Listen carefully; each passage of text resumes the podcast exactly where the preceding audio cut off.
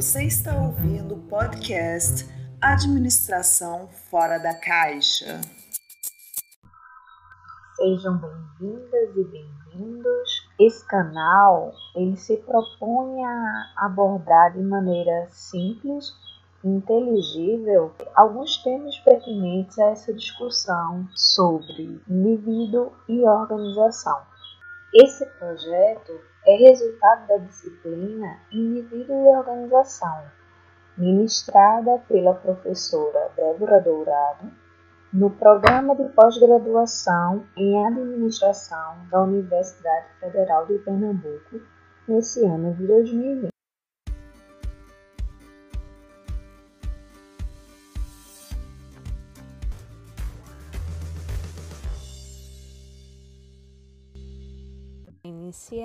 Meu nome é Mayara Pires e eu vou discutir um pouco sobre como o conhecimento em administração vem sendo construído. É, nós sabemos que a administração recebe influência de várias outras ciências, de várias outras áreas, de ciências sociais e humanas, gostaria de pontuar principalmente, mas Dentro desse contexto, dessa conjuntura do capitalismo na qual nós nos vemos inseridos, de que forma esse conhecimento em administração vem sendo concebido, né? De que o que é que é dominante hoje durante esses anos. Então, vamos lá.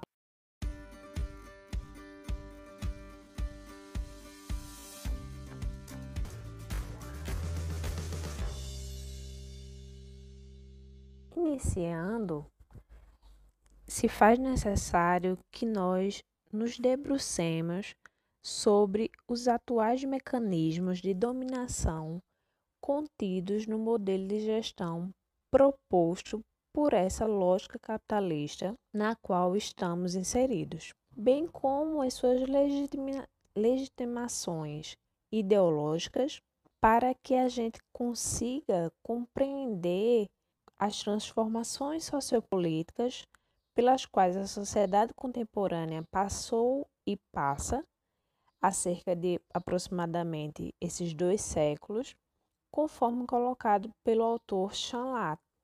Chanlat tem uma publicação do ano de 2000 que ele vai abordar como essa, essa sociedade baseada nos sistemas de acumulação de capital, na hegemonia do econômico sobre o social e na reconfiguração das formas de organização e produção e condições e relações de trabalho vão legitimar o discurso do capitalismo e influenciar diretamente a sociedade e, consequentemente, a forma de gestão. Veja só, o autor Boaventura de Souza Santos coloca que é, é preciso compreender a ciência como uma prática social do conhecimento, tarefa que vai se cumprindo em diálogo com o mundo, fundada nas suas vicissitudes, nas opressões e nas lutas que o compõem. Então, não há como investigar de que forma a administração vem sendo, o conhecimento em administração vem sendo concebido nessa conjuntura do capital, da predominância do capital, sem enxergar toda essa conjuntura que o, que o permeia. Segundo esse discurso dominante, a empresa ela deixa de ser considerada como um lugar de exploração,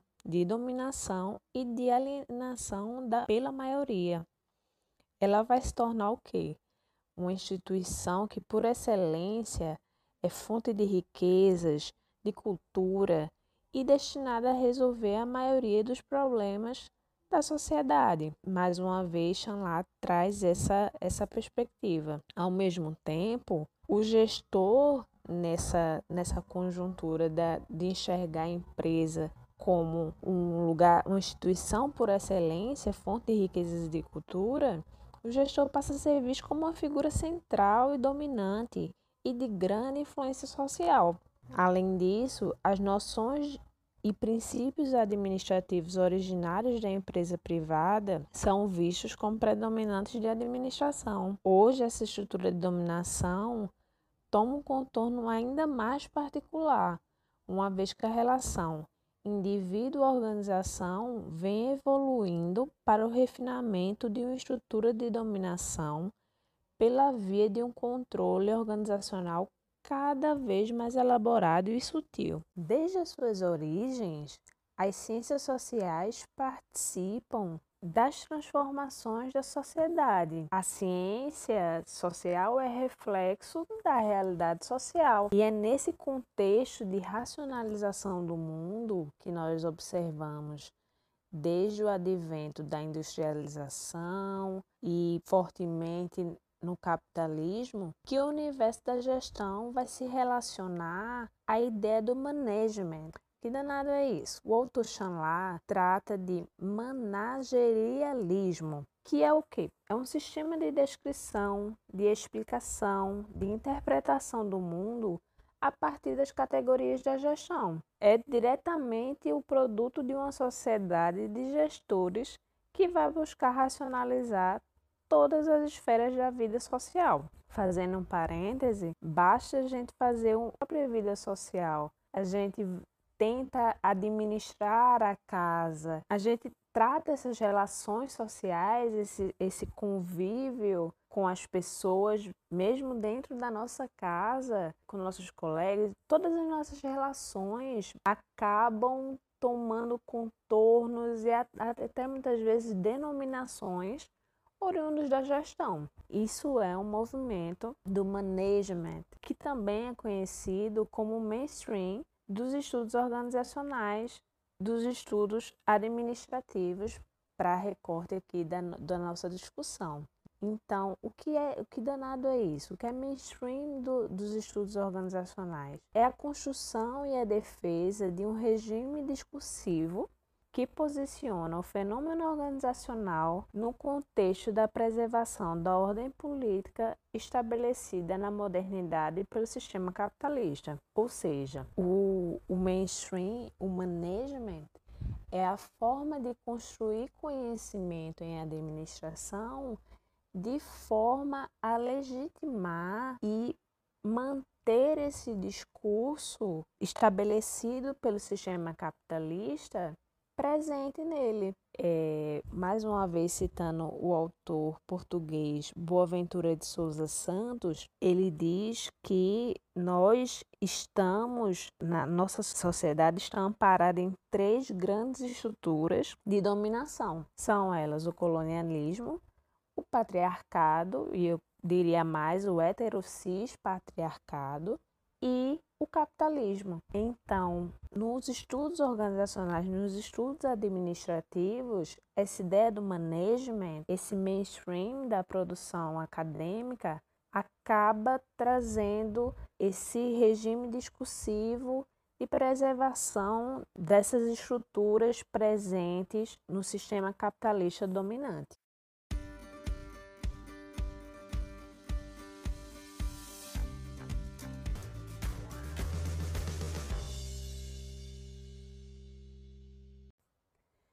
Então, Gaulejar, ele já sinalizava para que essa ciência gerencial, né, essa forma de, de enxergar a realidade social a partir do olhar da gestão, busca racionalizar e otimizar o tempo, o corpo, a mente, a subjetividade, as relações de modo a tornar tudo presente na vida mais rentável, mais eficaz, mais eficiente, mais útil, né? E mais competitivo.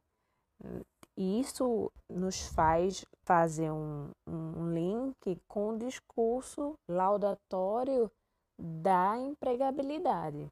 Qual é o discurso, a perspectiva da empregabilidade? É que o indivíduo ele tem que ser, que se manter e se sempre buscar estar em condições de ser empregável, né? Ser empregável, então ele tem que ser flexível, ele tem que ser ágil, ele tem que ser inteligente, ele tem que ser qualificado para que o mercado absorva. O mercado precisa disso, então o, o indivíduo trabalhador precisa tornar-se e manter-se empregável.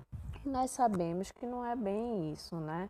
O, o discurso da empregabilidade, é, a crítica desse discurso está justamente na individualização da responsabilidade do, do trabalho para o indivíduo. E não é bem assim, né? Quantos e quantos mestres, doutores, quando a gente fala de qualificação, que não tem uma colocação profissional. Esse discurso da empregabilidade vem servir a uma outra, a uma outra estrutura de, de discurso hegemônico de dominação que individualiza essa questão do trabalho para o trabalhador. Então, essa questão de otimizar o tempo, de, de otimizar tudo, tudo tem a ver com esse discurso do management. Sobre esse culto à, à excelência, né? Busca-se o ideal de um indivíduo que tem que se comportar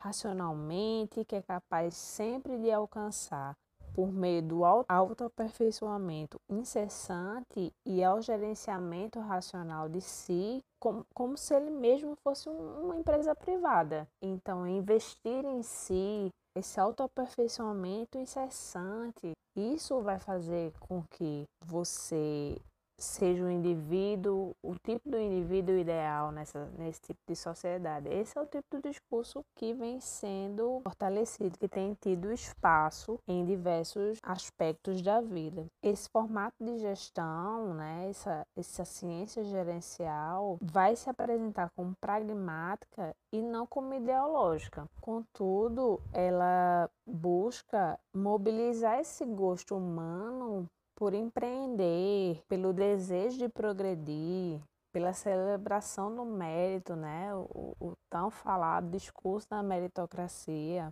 e mobiliza também o culto pela qualidade, né? Pela eficiência. Ao mesmo tempo, devido às possibilidades tecnológicas trazidas pela revolução da informação e pela era da sociedade do conhecimento, cada vez mais as técnicas de gestão organizacionais acabam substituindo esse controle direto e coercitivo por mecanismos muito mais sutis de controle a partir também dessa lógica do management. É, é sempre, e a gente vai ver isso em alguns outros debates do canal, como a partir dessa, dessa, desse culto à qualidade, à eficiência, o indivíduo é levado a crer que tem que sempre buscar aperfeiçoar-se e dar o melhor de si e otimizar o seu tempo, o seu trabalho, a sua vida,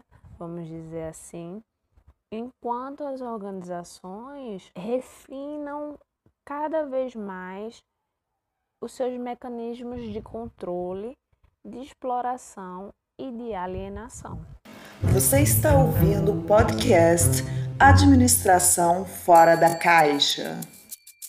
Como é que esses diálogos se relacionam? Não há neutralidade na pesquisa científica. O pesquisador, ele não se distancia dos seus próprios pressupostos, das suas próprias, dos seus valores, das suas crenças para produzir ciência, né? Então, se nós estamos nessa base de, de dominação de um discurso hegemônico é, predominantemente que legitima essas bases do capitalismo, lógico que a ciência, o conhecimento produzido em administração vai refletir isso também. Não se pode dissociar investigado e investigador. É sempre preciso observar quem é que está falando, mas também de onde está falando e com que objetivo está falando.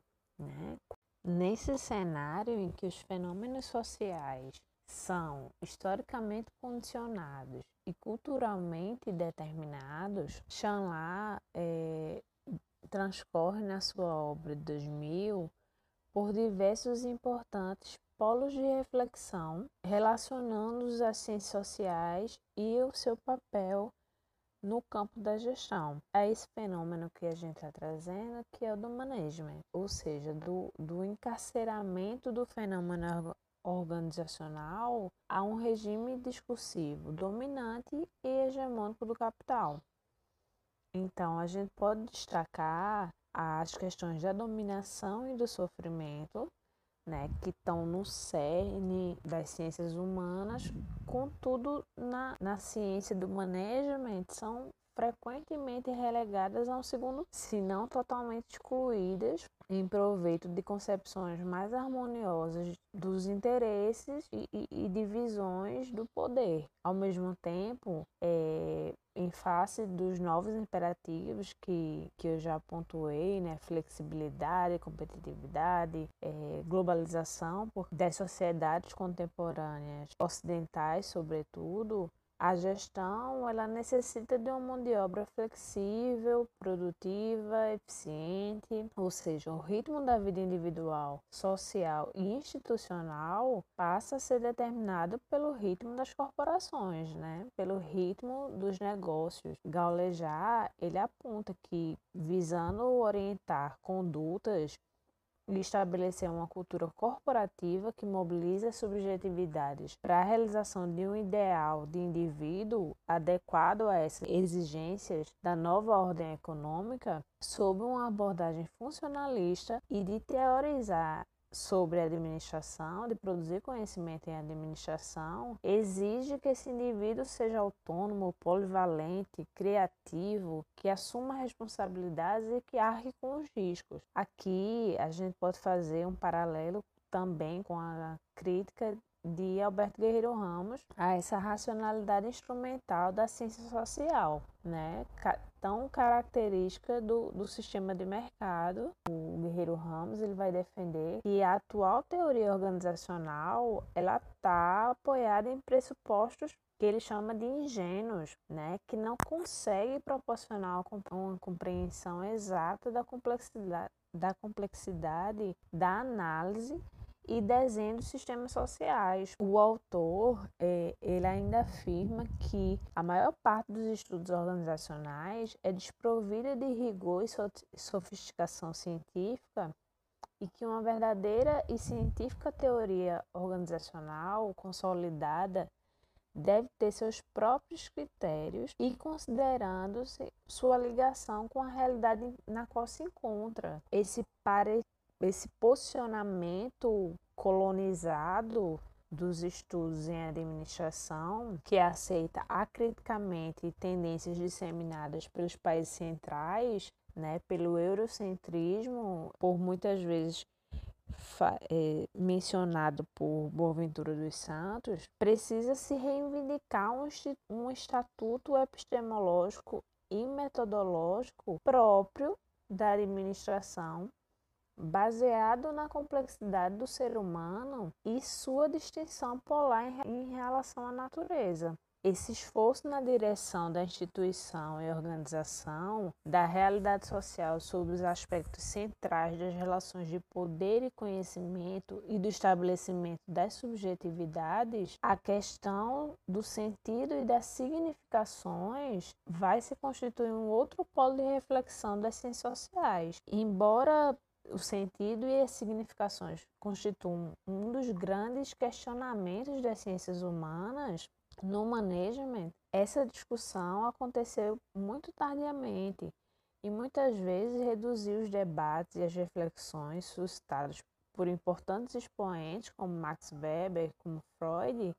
Então, essa teoria organizacional amparada na lógica do mercado, né, nesse compromisso dogmático com a racionalidade e utilitarismo gerados pelo sistema capitalista, é, que admite a vida humana como um recurso, né, o indivíduo como um recurso, é limitada, reflete é, limitada intrusão do sistema do mercado na vida humana. Percebe-se que a administração, historicamente, vem, vem se desenvolvendo como um planejamento de sistemas cujo enfoque é solucionar problemas de organizações unidimensionais com base em um conhecimento tecnológico que ignora suas consequências sob o ponto de vista dos valores humanos, bem como os equívocos em virtude da replicação de modelos inadequados ao tempo e à cultura local,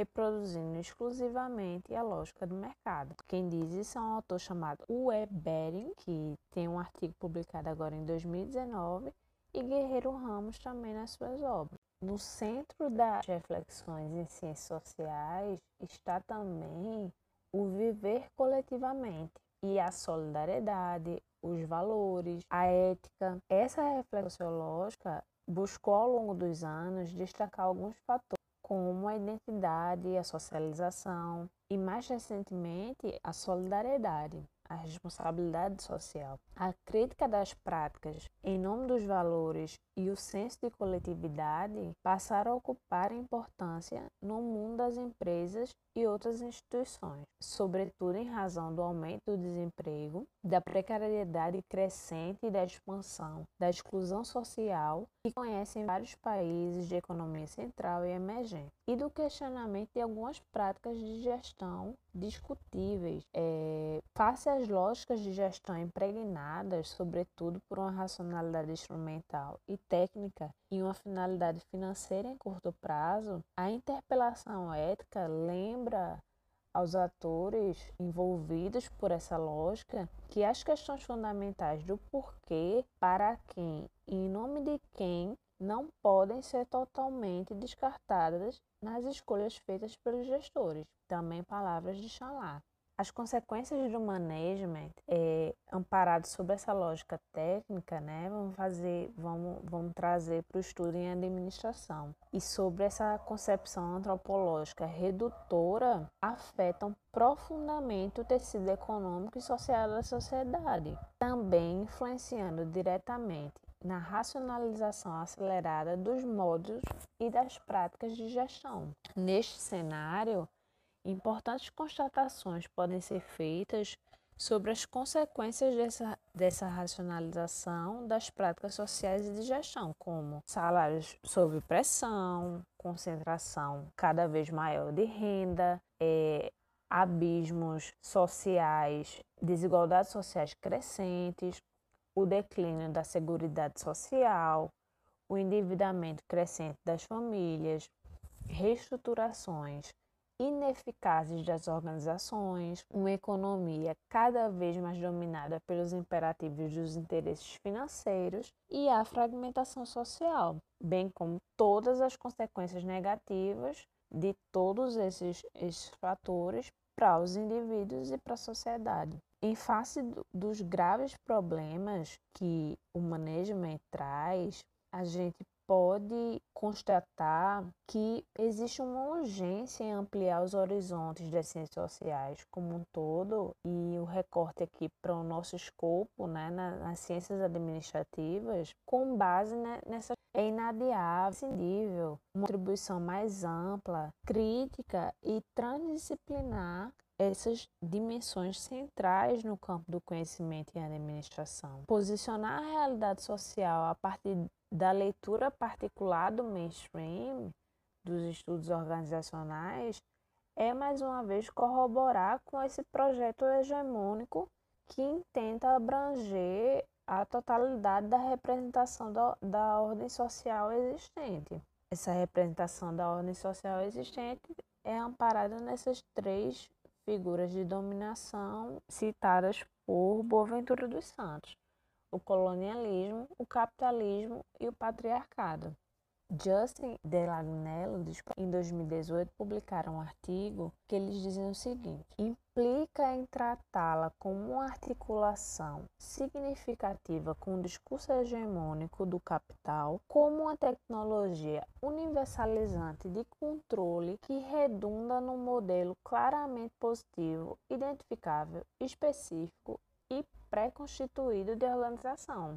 Tal pretensão, eminentemente política, dá-se em detrimento de sua ligação ao processo social mais abrangente, envolto no embate real entre projetos políticos hegemônicos que pretendem, à sua maneira, a instituição e a preservação de uma ordem política dentre as várias possíveis, algo nunca plenamente alcançável. Então, veja a importância desse discurso, desse debate, dessa reflexão acerca do conhecimento que vem sendo produzido em administração.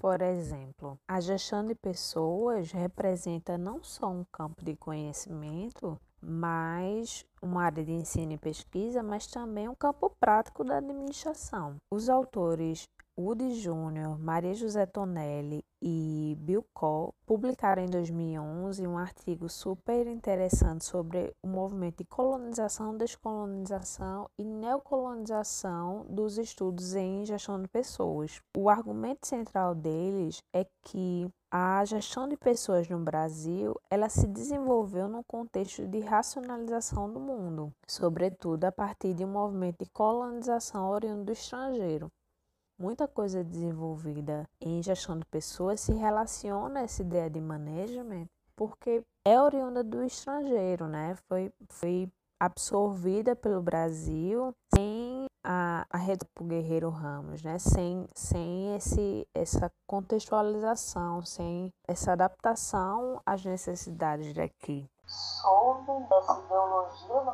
a gestão de pessoas se desenvolveu sob o pressuposto que ela significava um vetor para a modernização da gestão aqui no país, né? para a eficiência operacional, para o progresso social.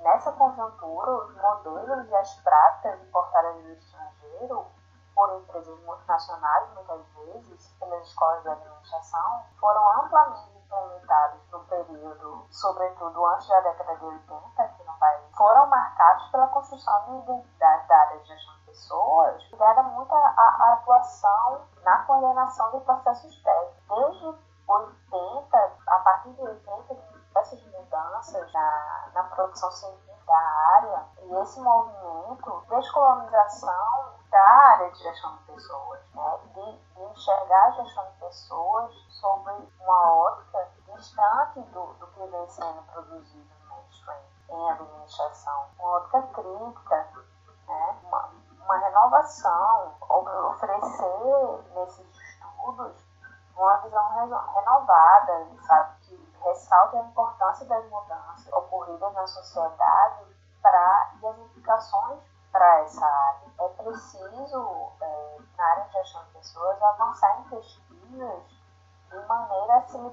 dessa herança colonial do etnocentrismo é, e desse discurso predominante hegemônico, né? sem perder a permeabilidade com outras áreas de conhecimento, lógico, isso é saudável, mas de forma a reconstruir a identidade da, da gestão de pessoas, pautando-se em, em valores de consciência ampliada da realidade, na, numa visão crítica na administração para esse movimento e necessidade da, de resistência né, essa política e esse discurso do mainstream no estudo da administração. É preciso evidenciar o caráter político ligado a esse processo social mais abrangente, envolto nesse embate real entre projetos políticos hegemônicos que pretendem a sua maneira instituição e preservação de uma ordem política dentre as várias possíveis e algo nunca plenamente alcançável. A reavaliação da ciência social e da teoria das organizações, como propôs Guerreiro Ramos, houve pouquíssima mudança de paradigma na ciência administrativa. Essa é a conclusão que a gente pode chegar. A teoria organizacional dominante no Ocidente permaneceu fundamentada nessa racionalidade instrumental, não desenvolveu a capacidade analítica necessária ao exame crítico de seus alicerces epistemológicos e teóricos. A racionalidade funcional ela tende a despojar o indivíduo médio de sua capacidade de saber julgamento. Modo geral, as teorias não têm se concentrado em discutir a estrutura organizacional numa reconcepção das relações de dominância, pressupondo quase sempre um conflito, que o conflito é uma disfunção a ser corrigida, né? Essa, essa, esse conflito, essa crítica não, não, não vem sendo estimulada. Então, acaba essa forma de conceber conhecimento acaba se tornando também um instrumento disfarçado de perpetuação desses mecanismos de dominação. O mainstream dos educacionais ele vai se fortalecer em espaços politicamente marcadamente instáveis, onde a sua identidade, bem como a dos resistentes, é constantemente deslocada e redefinida. Falta ainda uma compreensão sistemática da realidade social e se faz imprescindível uma crítica da razão moderna e o desenvolvimento de uma nova ciência das organizações. Foi isso que Guilherme Ramos escreveu lá na década de 80. E nós ainda não conseguimos nos desligar completamente desse, mainstream, dessa ideia do manejo. Quanto ao conceito de razão, que se mantém na, atual e suas críticas, mostra-se fundamental desenvolver estudos críticos na área das organizações, assim como o movimento que eu mencionei na gestão de pessoas e outras áreas. Esse movimento se faz necessário no ensino e administração e no desenvolvimento de outras possibilidades para o estudo de administração e, por que não, das práticas de gestão. Né? Da, pensa em realidade social, em ciência social, produzindo conhecimento capaz de transformar a realidade social, então a gente precisa realmente fazer esse movimento de, de encontro a essas bases dominantes, né? observando sempre quem, quem está falando, de onde está, está falando com que intuito está falando. Na ciência, assim como na, na sociedade, diversos grupos vêm sendo marginalizados e silenciados. Mulheres, negros, indígenas. Então, esse movimento de rompimento com o management com o management dos estudos em, em administração, que vem sendo predominante tempo, é, desde, desde o início, desde, desde as origens da administração, perpassam por aí também, né? dar voz a esses grupos, pensar conhecimento de, de outra forma. Então, por fim, eu gostaria de deixar essa reflexão, né? Nós, enquanto estudantes, docentes, pesquisadores, é, estudiosos em administração, qual é o nosso papel diante disso? Né? De que forma nós podemos mudar a forma como o conhecimento em administração vem sendo produzido, que ele não seja mais é, um recurso discursivo de legitimação das estruturas de dominação do capital, do patriarcado, do colonialismo, desse colonialismo da absorção do que é produzido no estrangeiro como nosso, que forma nós podemos produzir conhecimento de uma forma diferente e de maneira a contribuir realmente para a transformação da realidade social. Eu agradeço a oportunidade. Meu nome é Mayara Pires. Espero que vocês aproveitem aí o nosso canal.